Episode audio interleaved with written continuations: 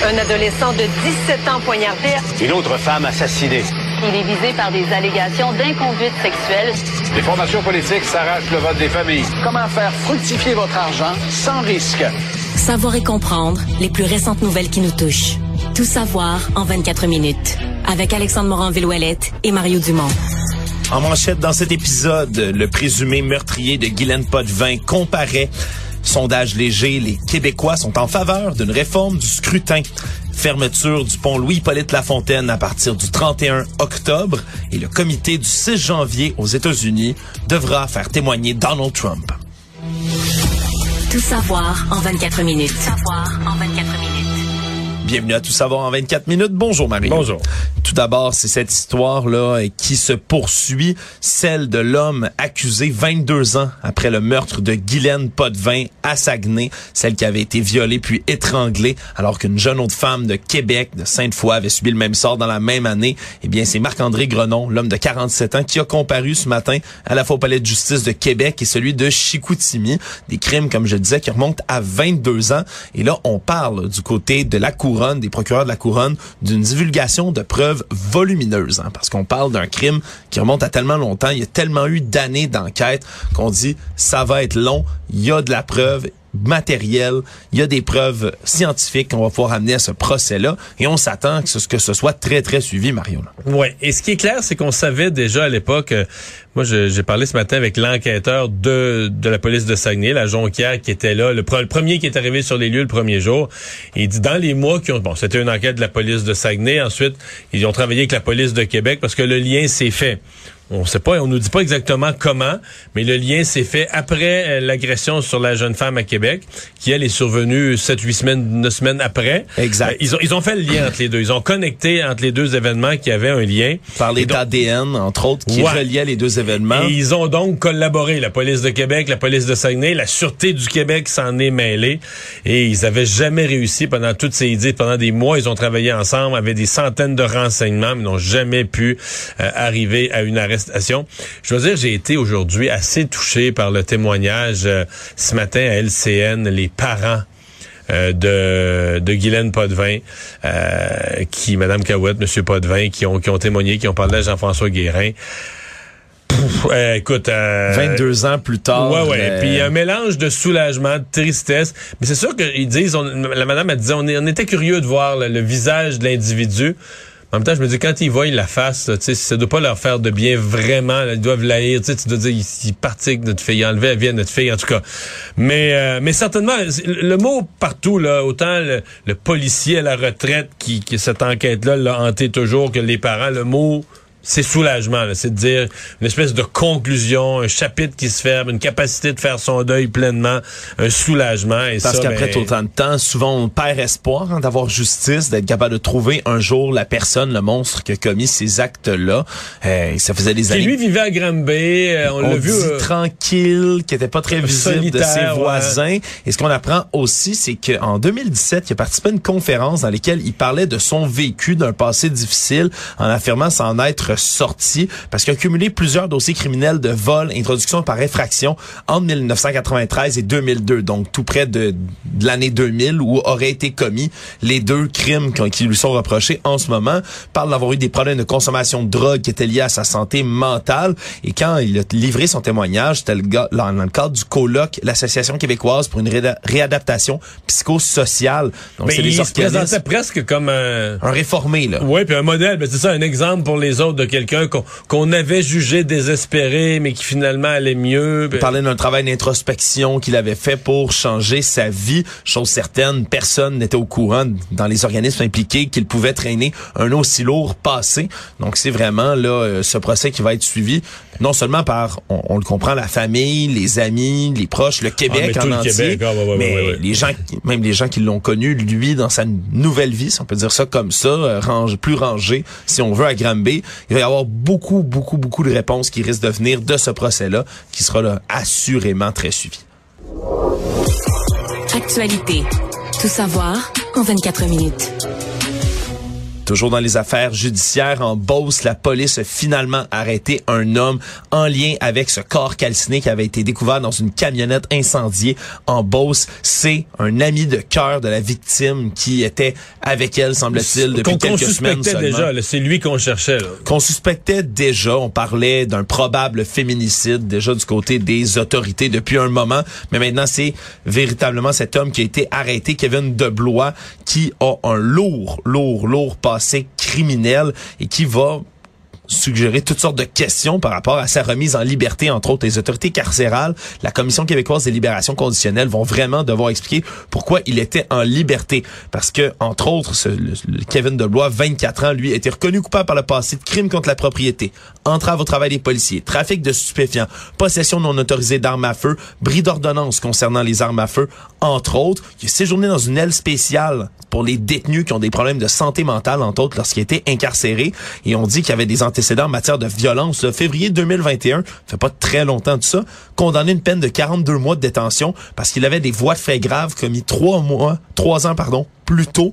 Il avait purgé une partie de sa peine parce qu'on l'avait gardé détenu tout ce temps-là. Il avait poignardé trois fois un autre homme à la poitrine en lui criant « Je vais te tuer ». Sa victime avait réussi à s'enfuir, trouver refuge dans un McDonald's. Bref, c'est une histoire complètement Mais il était folle. remis en liberté. Il avait volé des armes à feu, puis il avait fait une cavale vers l'Ontario même. Ça a pris dix jours. Là, il était remis en liberté, s'est refait une conjointe. On se demande toujours, elle, euh, la pauvre, là, qui est décédée maintenant. Karine Bélanger, 36 ans. Qu'est-ce qu'elle savait de ça? là? Est-ce qu'elle connaissait son passé en tout, en partie? Ben, lui, il avait sûrement raconté une version euh, embellie de l'affaire, mais qu'est-ce Ouais. qu'elle savait? Est-ce que- est-ce qu'elle savait qu'il aurait dû être encore en prison? On, on- il y a peu de détails qui filtrent en dehors de tout ça pour l'instant, mais c'est vraiment les questions de sa remise en liberté qui vont être mises de l'avant. On en a bien l'impression. Il s'agit du 16e meurtre dans un contexte de violence conjugale à survenir au Québec et un 11e féminicide, malheureusement, depuis le début de l'année.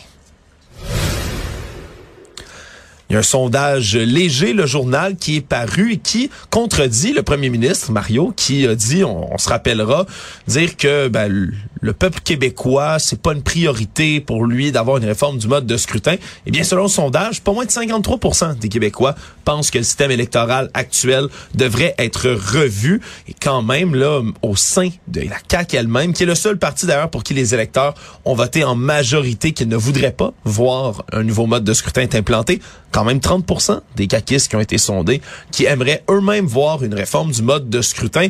À ce point-ci, on pense pas que ça va changer grand-chose, Mario, mais qu'est-ce que qu'est-ce que ça veut dire quand même pour François Legault? Ben, la première chose, euh, moi, je regarde toujours dans les sondages, bon, oui, les pour, les contre ou les positions des gens, puis je regarde toujours, tu sais, le, le, le ne sait pas. Et dans ce cas-ci, bon, on pourrait dire que c'est assez élevé. Il y a 20% des gens qui n'ont pas d'opinion, ne sait pas, ne veut pas répondre. Mais je trouve, je trouve que c'est pas tant que ça, c'est pas beaucoup. En fait, ça nous dit que sur un sujet quand même complexe, que le premier ministre lui-même avait décrit comme un, Un sujet d'intellectuel. Ouais, ouais, c'est ça, un- un sujet technique là, qui, qui n'intéressait que quelques intellectuels. Mais il y a 80% des Québécois qui ont une opinion. Pas 80% qui sont pour. Il y a 80% qui ont une opinion. Bon, c'est à peu près du Ils sont 2 tous des intellectuels. Donc, Ben, ça, je suis pas certain. je le dirais pas de même. À peu près du 2 pour 1 là, qui sont pour versus les, les contre, mais il- 80% des gens ont une opinion. Euh, je ne suis pas surpris. J'ai deux réserves. D'abord, ça nous dit que s'il y avait un débat là-dessus, les gens s'y intéresseraient.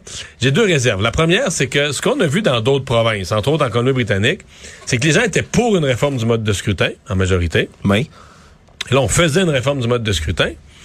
Mais là, quand tu dis une réforme du mode de scrutin, ça c'est en général une certaine réforme, une quelconque réforme, n'importe laquelle. Oui. Mais quand tu la soumets à un référendum, mais là, c'est faut que ce soit précis. Tu dis, voici la réforme qu'on vous soumet. ouais, puis une question de référendum, faut que ce soit précis. Exactement. Et là, ben là, les gens se mettent à dire, ah mais là, moi, j'aurais été pour une réforme du mode de scrutin, mais là, celle-là, là, on perd un siège dans notre région, où il y a ci, où il y a ça, où il y a tel inconvénient. Où... Quand vient le moment de l'implanter, Ben, c'est parce que là, les gens difficile. jugent la proposition elle-même et trouvent des, pro- des, des défauts à la proposition elle-même.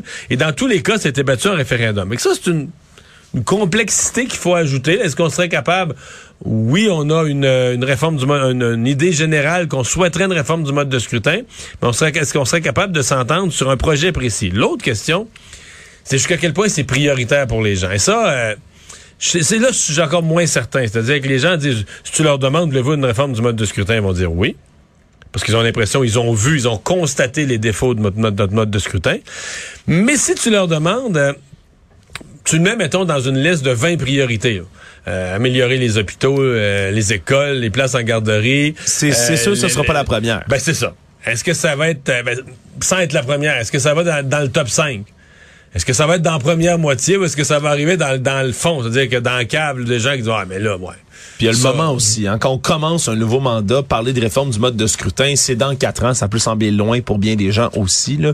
En même temps, de pas voir un résultat Mm. Mais- immédiat et concret, il y a d'autres priorités. Mais ça donne certainement aux partis d'opposition qui veulent amener ce sujet-là, ça leur donne un ancrage solide pour dire on parle ici là, de quelque chose qui intéresse les Québécois. Et euh, ça, c'est pas mauvais. Savoir et comprendre. Tout savoir en 24 minutes. Parlant des oppositions, Québec solidaire, aujourd'hui, ont eu une proposition pour le gouvernement de François Legault. Lui demande de nommer une femme à la présidence de l'Assemblée nationale puisque il y a plus de femmes élues que jamais auparavant dans cette législature et parce qu'il y a qu'une seule femme hein, qui a jamais occupé la présidence de- dans l'histoire du Québec, hein, Louise Arel, si je ne m'abuse. C'était pendant une seule année qu'elle a été, euh, Bon, était en simplement, en place. fait, le mandat de, de Bernard Landry. Quand Bernard Landry a pris la relève de Lucien Bouchard comme premier ministre du Québec, a fini finalement le mandat de Lucien Bouchard, c'est effectivement Mme Arel qui a été la présidente de l'Assemblée nationale. J'y étais. Elle était très bonne. Et donc, on demande, ben, du côté de Québec solidaire, de nommer une femme hein, en raison euh, en raison de ce fait, en raison qu'il n'y en ait pas eu beaucoup, en, en raison du fait qu'il y a beaucoup, plus que jamais, de femmes élues à l'Assemblée nationale. Est-ce que c'est c'est une demande raisonnable pour François Legault, ça? Ben, en fait, on peut pas être contre ça. Oui, ça pourrait être une femme, mais est-ce que ça doit être oublié? Tu sais, dans le fond, moi, je, je mets la présidence de l'Assemblée nationale dans l'équilibre avec toutes les autres fonctions.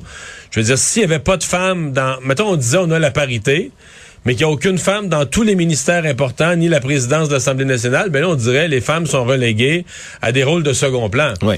Mais si tu mettais euh, des femmes dans toutes sortes de ministères importants, à l'éducation, dans les ministères économiques, etc., puis que la présidence de l'Assemblée nationale n'était pas une femme, est-ce que je dirais que c'est un outrage pour les femmes? Je pense pas vraiment. Mais c'est une suggestion utile. Par contre, euh, ce matin, avec mes collègues à LCN, quand on discutait du sujet, euh, ce qui remontait assez vite à la surface, c'est que c'était peut-être un peu une diversion.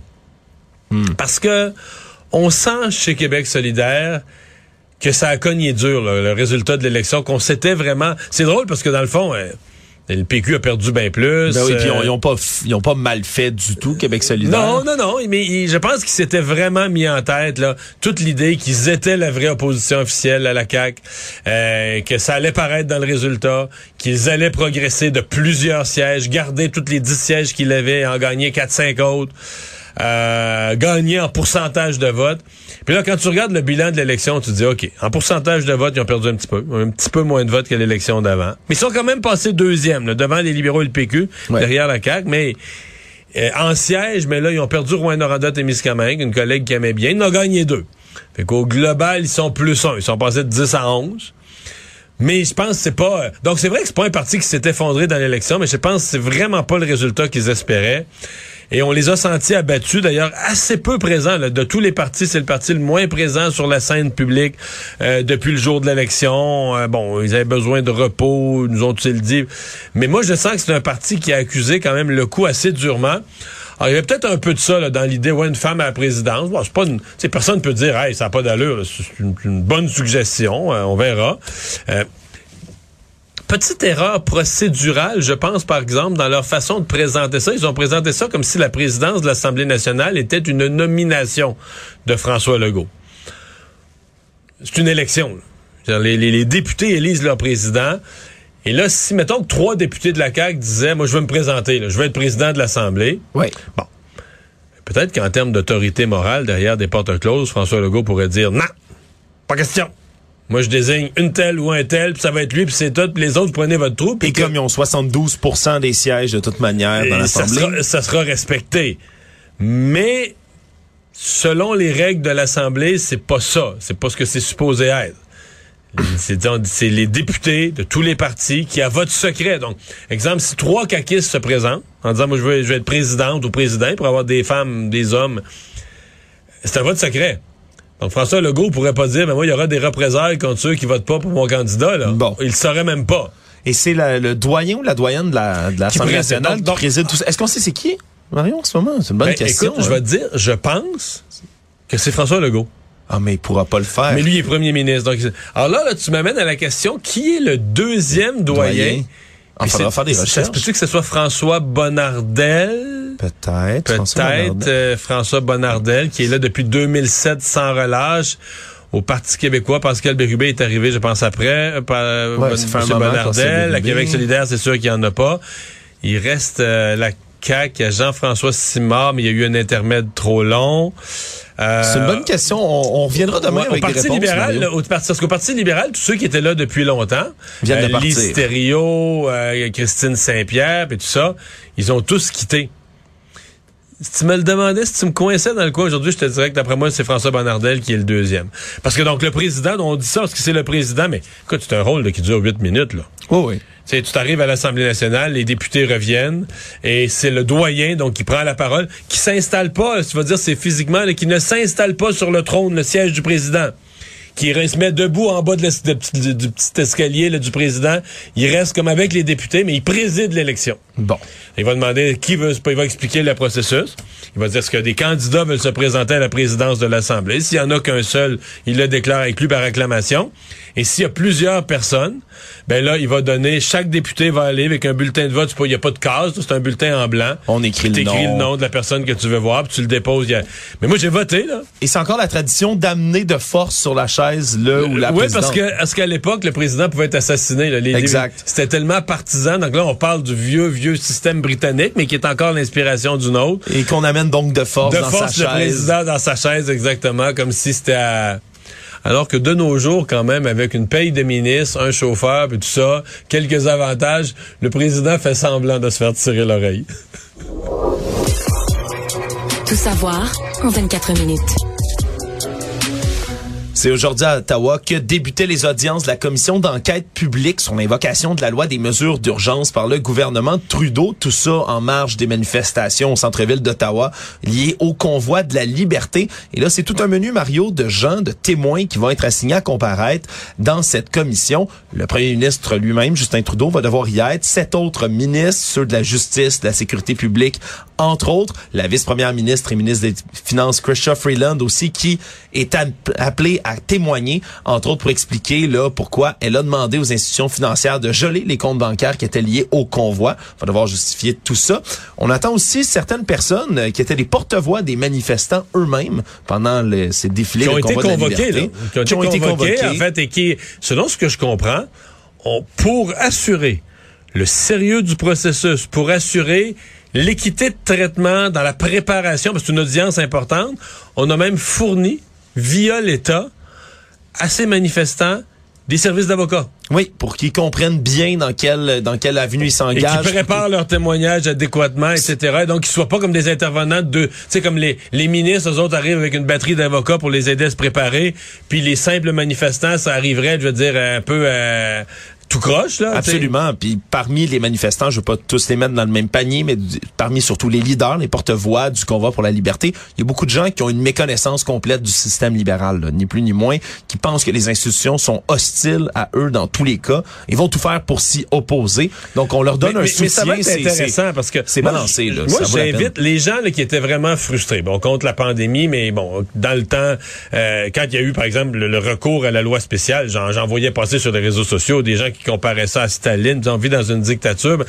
Il y a dans cet exercice-là, pour eux, à la fois une main tendue et un rappel à l'ordre. Un rappel à l'ordre pour dire, t'as peu, là. On vit dans une démocratie ici.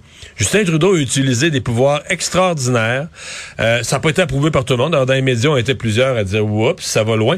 Pas qu'on disait le, le, le, le- le blocage d'Ottawa doit demeurer. Non. Mais on disait les, les moyens utilisés sont extrêmes par rapport à ce qui est visé comme objectif. Tuer une mouche avec un bazooka. C'est ça, exactement. Et donc là, il y, a- il y a un vrai exercice qui pourrait conclure que Justin Trudeau n'était pas justifié, que le gouvernement fédéral a exagéré, a pris une mauvaise décision, a utilisé des pouvoirs démesurés, et ça sera inscrit pour les futurs gouvernements, ça sera inscrit dans, dans l'histoire du Québec, dans les dans les annales du Québec. Donc, j'espère les, les, les organisateurs de la man- des manifestations qui vont participer, tu sais, qui feront pas les clowns là. Donc, ils vont participer en bonne et due forme parce que c'est, ça peut être à leur avantage, ni plus ni moins. Là. Ben On oui. peut, Mais c'est qu'il y en a dans le groupe qui ont cette propension naturelle à quand je dis faire les clowns, je dis pas méchamment, je dis de tout tourner au ridicule, là, comme Ouais. si les tribunaux c'est ridicule, le parlement c'est ridicule, la commission rouleau c'est ridicule, les Ils indos- manquent tellement de confiance en les institutions qu'ils finissent par ben, les dévaloriser, ni Mais plus là, euh, j'espère qu'ils vont participer véritablement à un exercice qui analyse sérieusement. Puis, tantôt, on a entendu le sénateur Carignan dans notre émission qui disait, ben, c'est du côté des sénateurs, euh, du côté du, Parlement, plusieurs ont des doutes sérieux sur le fait que c'était utile, que c'était la chose à faire que d'aller à ce moment-là à une loi sur l'état d'urgence. Au lendemain d'une publication dans le journal hier qui révélait qu'une chaîne d'une résidente de Blainville, d'une euh, leader complotiste ici au Québec, publiait beaucoup de contenu lié à QAnon et qu'elle s'enrichissait avec tout ça. Elle a même réussi à lever près de 60 000 dollars de fonds pour aller couvrir... En quelques semaines, hein?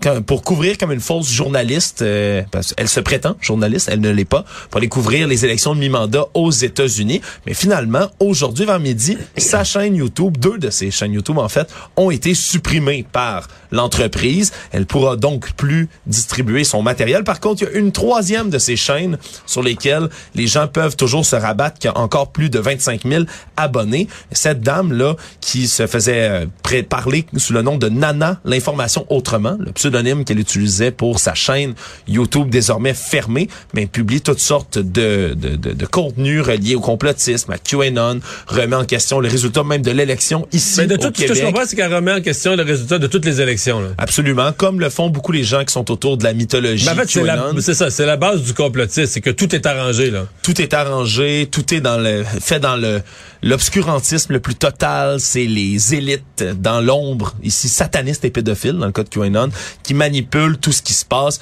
Bref, ne, ne pourra plus parmi ces deux chaînes principales distribuer tout son contenu, mais tout de même ça peut en faire euh, Mais sourciller quelques-uns. On parlait d'Alex Jones très récemment qui a réussi à lever là, des millions et des millions et des millions de Non, moi, dollars. c'est ce que je retiens, être complotiste, c'est beaucoup d'argent. Le Monde. Without objection, the committee stands adjourned.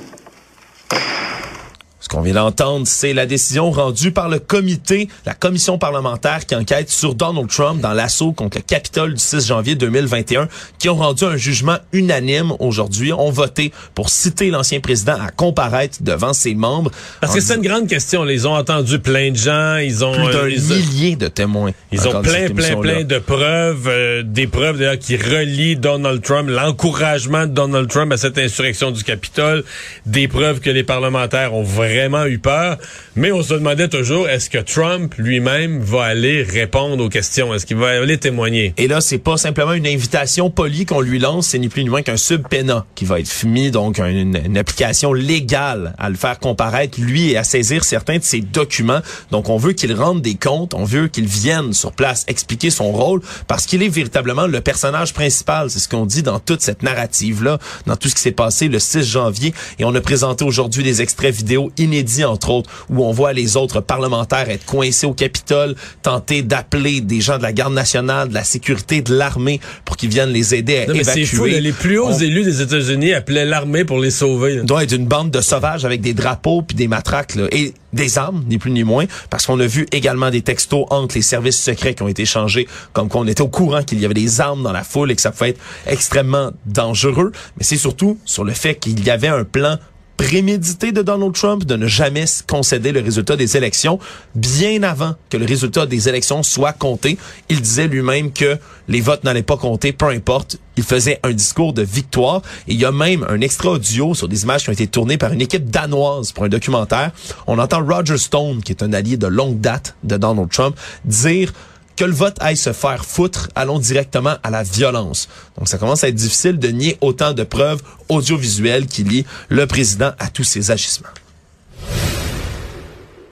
Également aux États-Unis, l'auteur du massacre dans le lycée de Floride de Parkland, célèbre, désormais tristement célèbre tuerie, a évité la peine de mort de justesse. Il y a un des membres du jury qui n'a, qui n'a pas donné l'unanimité qui est nécessaire pour le condamner à mort. Il finira tout de même ses jours en prison puisqu'il a une peine incompressible de prison à vie après seulement sept heures de délibération. Nicolas Cruz, 24 ans, n'a pas manifesté véritablement de réaction face à tout ça.